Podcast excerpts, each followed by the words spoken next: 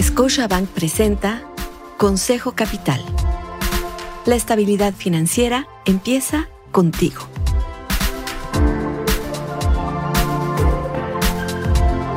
Hola, soy Susana Sáenz y quiero darte la bienvenida a Consejo Capital.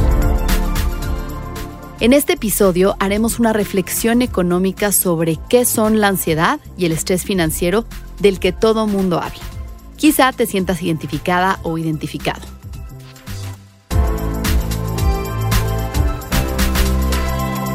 Reflexión económica para alcanzar tus metas. The Financial Health Institute define la salud financiera como la relación dinámica entre los recursos financieros y económicos de una persona y el impacto en su bienestar físico, mental y social.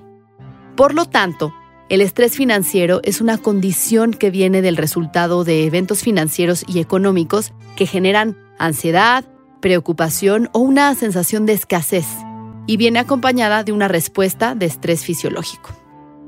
Un estudio del Foro Económico Mundial realizado en 2021 reveló que nuestro país tiene el nivel más alto de estrés financiero entre los mercados emergentes.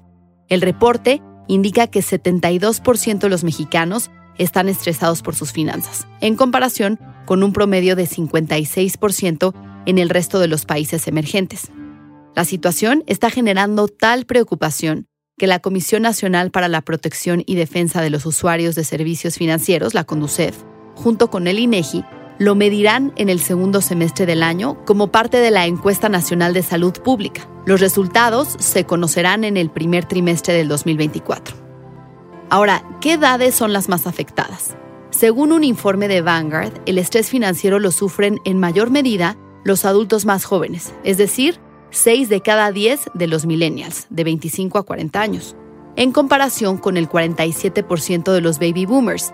Estamos hablando de personas de entre 57 y 75 años, y el 43% de la generación X, de los 41 a los 56 años. De acuerdo con la Conducef, 56% de la población adulta en nuestro país tuvo afectaciones económicas generadas por la pandemia de COVID-19, de las cuales 8 de cada 10, es decir, 40.5 millones de personas, acudieron a sus ahorros y 4 de cada 10, es decir, 20.2 millones, recurrieron a préstamos familiares, lo cual pues está generando estrés financiero y tiene un impacto directo en la productividad y rentabilidad, además de que causa diversos riesgos. Y este es un fenómeno que afecta a todo el mundo. Los mexicanos no somos los únicos. De acuerdo con datos de BlackRock, casi la mitad de los estadounidenses están estresados por sus finanzas, lo cual tiene un impacto significativo en la vida de las personas. Se ha detectado lo siguiente. Problemas en la salud física, como aumento de dolores de cabeza, de estómago y dificultades para dormir. Problemas de salud mental como ansiedad y depresión. Tensión en las relaciones, dificultad para concentrarse y tomar decisiones, menor productividad, y mayor riesgo de tomar malas decisiones financieras. Al igual que en México, este es un problema que la pandemia de COVID-19 exacerbó, ya que el porcentaje de estadounidenses que están estresados por sus finanzas aumentó del 42% en 2019 al 47% en 2020. ¿Y tú consideras que tienes estrés financiero? Puedes darte cuenta que lo padeces si estás frente a alguna de las siguientes situaciones si estás pagando un crédito con otro crédito, porque no tienes la suficiente liquidez para hacerlo con efectivo, para llegar a fin de mes necesitas pedir prestado, no pagas a tiempo los créditos o los servicios como luz, agua, teléfono, internet, gastas más de lo que tienes o de lo que tu presupuesto te permite, utilizas la tarjeta de crédito para gastos diarios.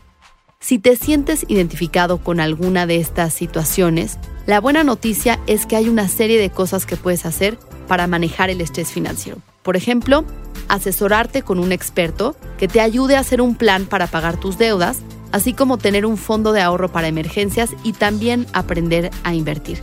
Así que no dejes que alguna de estas situaciones te lleve al límite y asesórate con los que saben. El dato de la agenda financiera que impacta tu estrategia. Esta semana, el INEGI publica el indicador oportuno de la actividad económica. que en el mes de mayo a tasa anual anticipó un aumento de 2.5% del IGAE, lo que representa un avance pero con menor fuerza que el mes anterior. La variación anual esperada en las actividades secundarias es de un incremento de 1.4% y en las terciarias de 2.9%. Si comparamos la estimación de mayo con el resultado del mismo mes del año pasado, el IOAE espera una variación de 2.5% del IGAE. Veremos si en el mes de junio hubo un estancamiento, como algunos analistas estiman, o habrá un ligero avance. Gracias por acompañarme en este podcast en el que platico con expertos que resuelven tus dudas para incrementar tu patrimonio y alcanzar el éxito financiero. Te invito a dejar un comentario y suscribirte en la plataforma de tu elección. Soy Susana Sáenz y te espero la siguiente semana. Scotiabank presentó Consejo Capital.